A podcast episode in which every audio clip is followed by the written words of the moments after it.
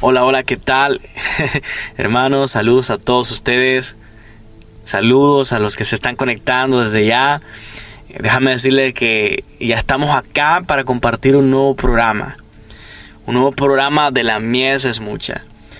Eh, disculpas ahí, hermanos, que no hemos estado transmitiendo con regularidad. La razón es que, bueno, hay muchas razones. Una de ellas es que he tenido problemas con, con la con hacer este programa con el micrófono, pero oh, ya, ya me conseguí uno y espero que, que hoy sí comencemos a transmitir con regularidad, como, como es de costumbre, cada domingo, cada semana un nuevo programa más para que eh, ustedes puedan ser bendecidos. Gracias a todos los que nos escuchan, a los que eh, siempre me mandan mensajes o me comentan cuando el programa no se, no se transmitió. Y la verdad que nos llena de alegría, hermanos, saber que este programa está siendo de mucha bendición, está llegando a sus vidas. También nos honra saber de que ustedes tienen esa confianza con nosotros en pedirnos oración para que Dios conteste las peticiones que ustedes han puesto delante de Él. La verdad que nos llena de alegría saber que eh, nos tienen esa confianza. Y para nosotros, hermanos, es un placer es un honor orar por ustedes para que Dios responda sus peticiones. Bueno, hermanos, eh, decirles también de que ya estamos en YouTube. He creado un canal eh, llamado La Mies es Mucha, donde ahí estoy subiendo cada programa que se transmite. Eh, la razón es porque a lo mejor alguno de ustedes pueda o quiera volver a escuchar ese programa eh, lo pueden hacer a través de YouTube. Ustedes solamente ponen la mies es mucha, eh, lo ponen todo pegado y ahí les van a aparecer los programas que hemos transmitido eh, las semanas pasadas, los meses pasados, inclusive hasta del año pasado. Así que ahí están. Si tú quieres buscar uno de los programas que transmitimos hace quizá un par de meses, quisieras volverlo a escuchar, te invito a que nos busques ahí en YouTube. Y bueno, el programa de hoy se titula Llamados a vivir para la gloria de Dios. Ya no vamos a enfocarnos mejor en el tema para poder ser breves y así poder aprovechar bien el tiempo para poder compartir esto con excelencia y así puedas ser, de, puedas ser edificado de una manera sobrenatural. Quiero que vayas conmigo, hermanos, a la palabra del Señor, a los que nos escuchan a través de la radio, saludos, a los que nos escuchan a través de esta red social, un saludo fuerte, un saludo hasta allá donde están. Hay muchos que nos escuchan desde, nos escuchan desde Roma, Italia, muchos que nos escuchan desde Honduras, desde Guatemala, desde Suiza. Hay una hermana que se conecta allá. Eh, y diferentes naciones, hermano, nos llena de, alegría. Hay una hermana también que se conecta desde Los Ángeles. Bueno, hay muchas hermanos, muchos hermanos que, se conectan de diferentes partes del mundo. Y bueno, desde Chacaltiangui, que es la mayoría de, de, personas, que, de hermanos que se conectan, desde Argentina, eh, Dios me los bendiga. La verdad que valoramos ese tiempo que ustedes apartan para escuchar este programa. Y hermanos, eh, nos honran con eso. La verdad nos llena de alegría saber que este programa está llegando a ustedes y que no es en vano, que algo Dios está haciendo en sus vidas. La verdad que nos llena de mucha alegría. Y bueno, el tema de hoy, hermanos, es llamados a vivir para la gloria de Dios. Vamos, si tienes una Biblia ahí contigo, quiero que vayas a, al Evangelio de Juan. Juan 15, versos 7 y 8. Dice la palabra del Señor de esta forma. Si permanecéis en mí y mis palabras permanecen en vosotros, pedid todo lo que queréis y os será hecho. En esto es glorificado mi Padre, en que llevéis mucho fruto y seáis así mis discípulos. Quiero hacer énfasis en el versículo 8 porque es en este en el que me voy a basar para compartir esta palabra. En esto es glorificado mi Padre. ¿En qué? En que llevéis mucho fruto. Pregunto, ¿en qué es glorificado el Padre? En que nosotros llevemos mucho fruto. Amén. Hermanos, El tema de hoy es llamados a vivir para la gloria de Dios. Pero para comenzar yo quiero quiero preguntarte, sé que no me vas a responder y si me respondes no te voy a oír a menos que tú lo escribas o a menos que me, me mandes un mensaje. Pero quiero preguntarte esto. Para ti, ¿qué, ¿qué significa vivir para la gloria de Dios? Si estás en una red social, te invito a que lo escribas ahí, que después yo estaré leyendo. Para ti, ¿qué significa eso? ¿Qué significa vivir una vida para la gloria de Dios?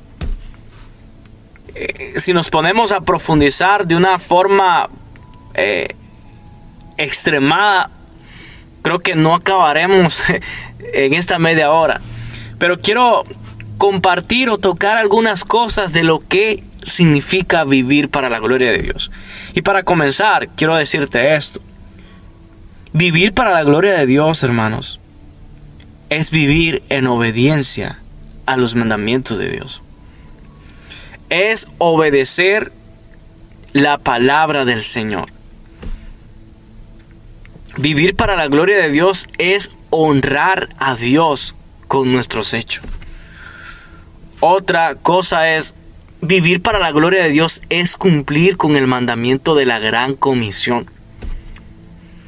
Es predicar el evangelio a los perdidos. Eso también es vivir para la gloria de Dios.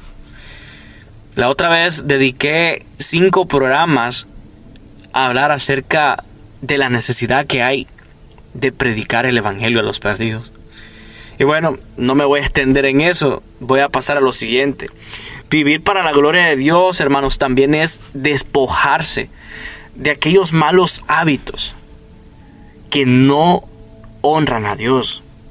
No sé si tú me estás entendiendo.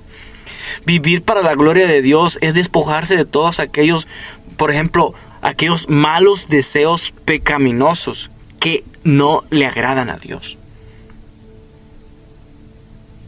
Eso es vivir para la gloria de Dios también. Vivir para la gloria de Dios es dedicarle tiempo a Dios. Vivir para la gloria de Dios también es procurar que todas las cosas de nuestra vida, desde las más cotidianas, desde las más pequeñitas hasta las más grandes, sean para gloria de Dios. O sea, desde las cosas más pequeñas que honren a Dios, desde los actos más insignificantes para nuestros ojos, hasta los actos eh, extremadamente grandes. Que todo lo que hagamos sea para la gloria de Dios. Que todo lo que hagamos honre su nombre, dé crédito a su nombre. Mira lo que dice el apóstol Pablo a los Corintios. En su capítulo 10, verso 1 Corintios capítulo 10, verso 31. Entonces dice, escucha lo que dice. Entonces ya sea que comáis, mira, mira cómo lo, mira cómo lo dice. Entonces ya sea que comáis o que bebáis o que hagáis cualquier otra cosa, hacedlo todo para la gloria de Dios. Creo que el apóstol Pablo aquí ya lo mencionó todo y creo que con esto ya lo entendimos y ya comprendimos un poco acerca de qué es vivir para la gloria de Dios. Vivir para la gloria de Dios es tratar de andar de acuerdo a su palabra en todo tiempo, hermanos. En nuestro trabajo, en nuestros hogares, en nuestra vecindad, cuando cocinamos, cuando inclusive cuando subimos una foto al Facebook, una foto a nuestro Instagram, una foto a nuestra red social. ¿De verdad esta fotografía honra a Dios? ¿O este video que que compartí honra a Dios, glorifica a Dios, da gloria a Dios. O este meme, este meme da gloria a Dios. O sea, de esa forma nosotros debemos conducirnos, en base a eso. Antes de publicarlo, antes de compartir, debemos preguntarnos, ¿esto da gloria a Dios? Si da gloria, pues hagámoslo, compartámoslo. Si, si en nada glorifica a Dios, si en vez de glorificar a Dios nos hace ver como personas que no temen a Dios, personas que no honran a Dios, personas que mm, le faltan al respeto a Dios, creo que no deberíamos publicar. Por eso es que nosotros debemos filtrar todo lo que, que publicamos en nuestra red social. No podemos publicar, no podemos compartir cualquier cosa. Aunque sean nuestros quizá amigos los que compartan, nosotros no debemos dar like a cosas que en realidad van en contra de nuestro credo, van en contra de lo que nosotros creemos, van en contra de lo que la palabra del Señor dice más bien. Aunque sean nuestros amigos que publiquen cosas y que, que salgan ahí haciendo una cosa, haciendo otra, nosotros, el hecho de que sean nuestros amigos, no quiere decir que nosotros a todos le vamos a dar like. No, debemos mantener nuestra postura como cristianos. Imagínate tú que le des like a, una fotografía que tu amigo subió eh, anunciando de que ya abrió su nuevo bar. Y tú como buena onda le, pones un like ahí. Le das un like. Oh, mi amigo está prosperando porque ya, ya, ya, ya abrió su nueva, su, nueva, su nueva cantina, su nuevo bar no, hermano. O sea, nosotros tenemos que mantener nuestra postura. Puede que sea una amistad, puede que sea eh, nuestro amigo, pero nosotros no debemos comprometer la palabra de Dios. O sea, porque ¿quién, se ve mal? Somos nosotros. Y la gente ve eso. La gente ve, y este, este brother es cristiano y está dándole like y está de acuerdo con esta persona que dice que va a abrir un bar o que ya pronto abrirá un bar. O sea, nosotros tenemos que mantener nuestra postura y cuidar nuestro testimonio. Por eso es que todo lo que hagamos debemos de hacerlo como para el Señor. Debemos pasarlo por ese filtro, hermano. La música que tú escuchas, ya sea ah, secular, como tú quieras llamarle, glorifica a Dios. Esa música que, escuchas de, de fulano de tal, la verdad, glorifica a Dios. Da gloria a Dios. Porque si no da gloria a Dios, dile, entonces no vale la pena escucharla. O sea, ese es el filtro que nosotros debemos tener o que debemos poner siempre. Lo que yo hago o lo que quiero hacer da gloria a Dios o deshonra a Dios. En base a la conclusión que tengamos, pues decidimos si lo hacemos o no. Claro, si nosotros somos verdaderos creyentes, temerosos de Dios, vamos a escoger lo más sabio, lo que va a dar gloria a Dios. Hermanos, y bueno, el apóstol Pablo lo pone bien claro en, 1 Corintios capítulo 10, verso 31. Y él dice, ya sea que comáis o que bebáis o que hagáis cualquier otra cosa, dice, hacerlo todo para la gloria de Dios. Todo para la gloria de Dios. Todo para la gloria de Dios. En nuestro trabajo, nuestro trabajo debemos hacerlo todo para la gloria de Dios. No, para, no, no solamente para que nos vea nuestro jefe. Debemos hacer nuestro trabajo como para el Señor. O cuando ayudamos, por ejemplo, cuando nosotros ayudamos a un necesitado. Hagámoslo, pero para la gloria de Dios, no solamente para salir en la foto y subir esa foto al Facebook o al Instagram. No, que nuestra motivación no sea la fotografía, que nuestra motivación no sea que me vean a mí, no, que nuestra motivación sea para la gloria de Dios. Sea agradar a Dios, sea honrar el nombre de Dios. Que esa sea, que, que esa sea nuestra motivación. Cada cosa que nosotros hagamos, cada favor que le hagamos a la gente, todo lo hagamos para la gloria de Dios. No para que nos vean, no para gloriarnos nosotros, no, es para que sea para la gloria de Dios, para la honra de Dios, para la alabanza de su nombre. Hermanos, y como, como base yo quiero establecer esto, quiero decir esto, que como cristianos, nosotros estamos llamados a vivir para la gloria de Dios. Nosotros, sí, nosotros estamos llamados a vivir para la gloria de Dios. Es decir, para que a través de nuestros frutos, Dios, Dios nuestro Padre sea glorificado. Colosenses capítulo 1, verso 10 dice de esta forma, para que andéis como es digno del Señor, dice, agradándole en todo, llevando fruto en toda buena obra. Mira, las buenas obras son el fruto de una vida entregada a Dios. Cuando nosotros vivimos, hermanos, una vida de buenas obras, el mundo lo va a notar. El mundo lo, va, lo, notará fácilmente, rápido.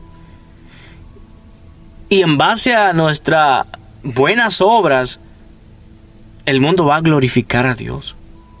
La gente va a comenzar a, a glorificar a Dios. Un ejemplo podría ser, wow, mira esa mujer cómo ha cambiado. Mira ese hombre cómo ha cambiado, cómo dejó los vicios. La verdad que Dios hace cambios. Dios verdaderamente existe. ¿Cómo Dios transformó la vida de ese hombre? Mira ahora cómo es. Mira ahora tiene una esposa, tiene unos hijos. O sea, a través de nuestro buen andar, la gente glorifica a Dios y ese es el objetivo. Que a través de nuestro buen obrar, el nombre de Dios sea glorificado. Recordemos el texto base que el Señor Jesús dijo, en esto glorificado mi Padre. ¿En qué? En que llevéis mucho fruto y seáis así mis discípulos. Aclaro, hermanos, nosotros no somos salvos por medio de las obras.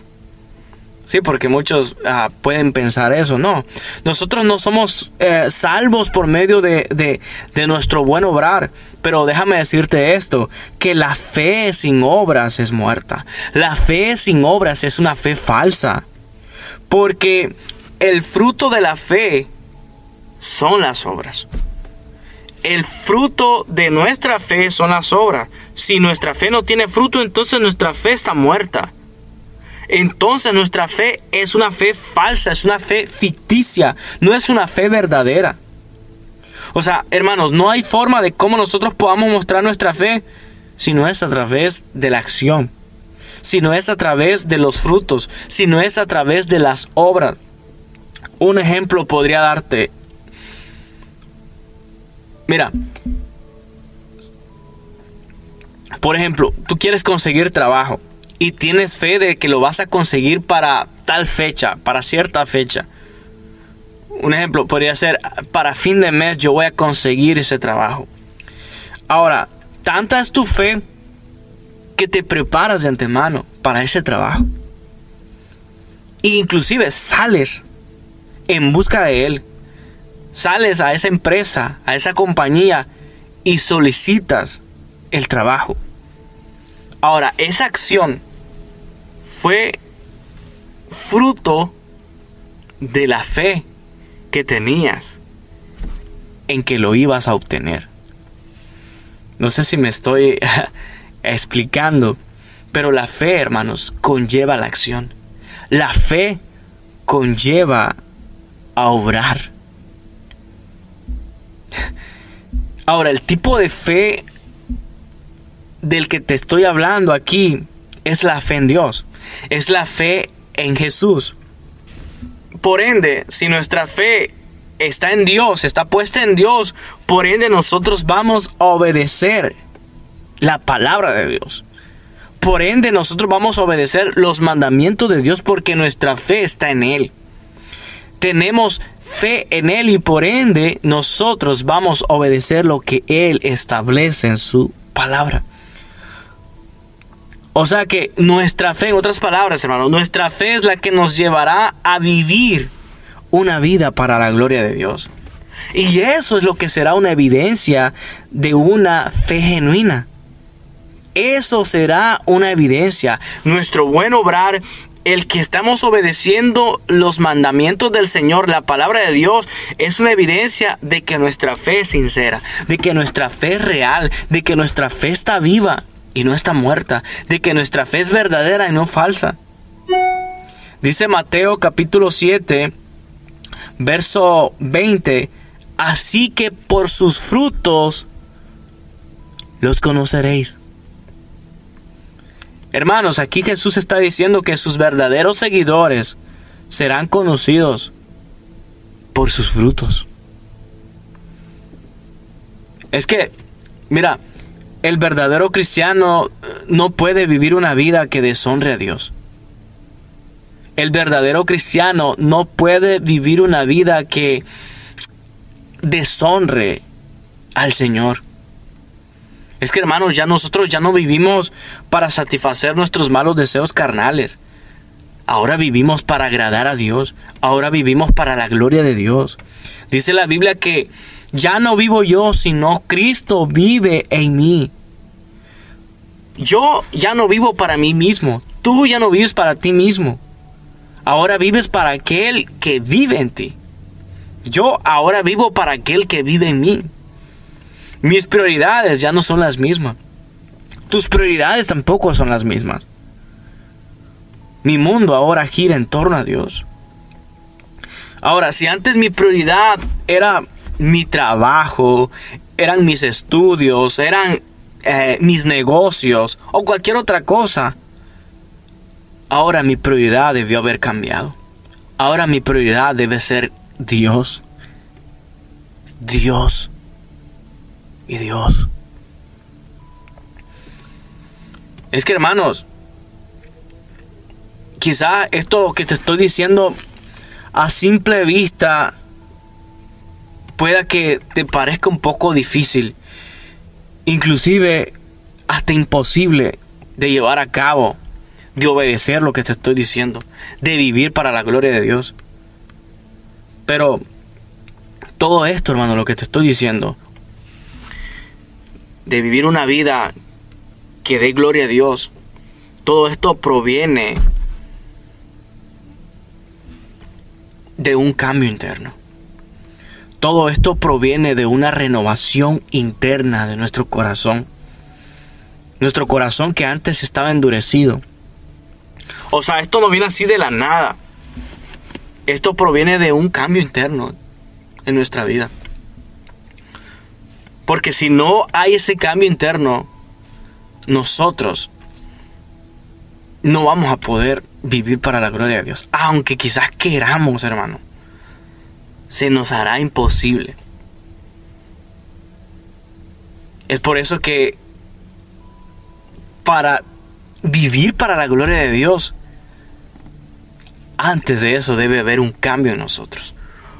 Un cambio interno una renovación interna de nuestro corazón que antes estaba endurecido, pero que ahora ha sido sensibilizado por el poder de Dios.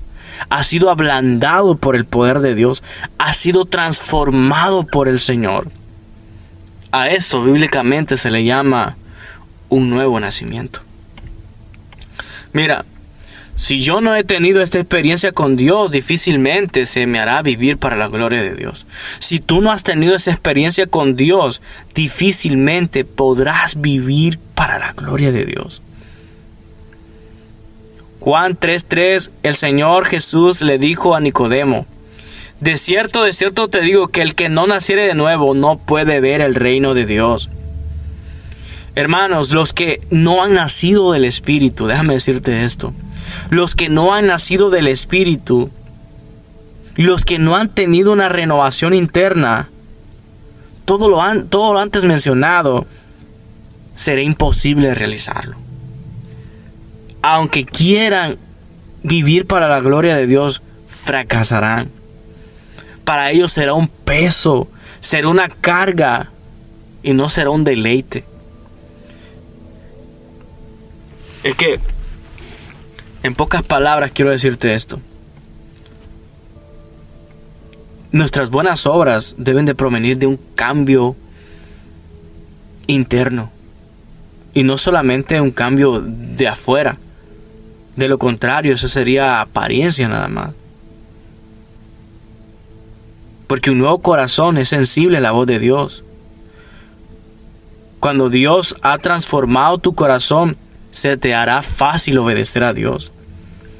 Los que han tenido un nuevo nacimiento son los que verdaderamente permanecen firmes. Son los que verdaderamente se mantienen. Son los que verdaderamente perseveran a pesar de lo difícil quizás que sea. Dice el verso 7 del capítulo 15 del Evangelio de Juan. Si permanecéis en mí y mis palabras permanecen en vosotros, pedid todo lo que queráis y os será hecho. En esto, dice Jesús, es glorificado mi Padre, en que llevéis mucho fruto y seáis así mis discípulos.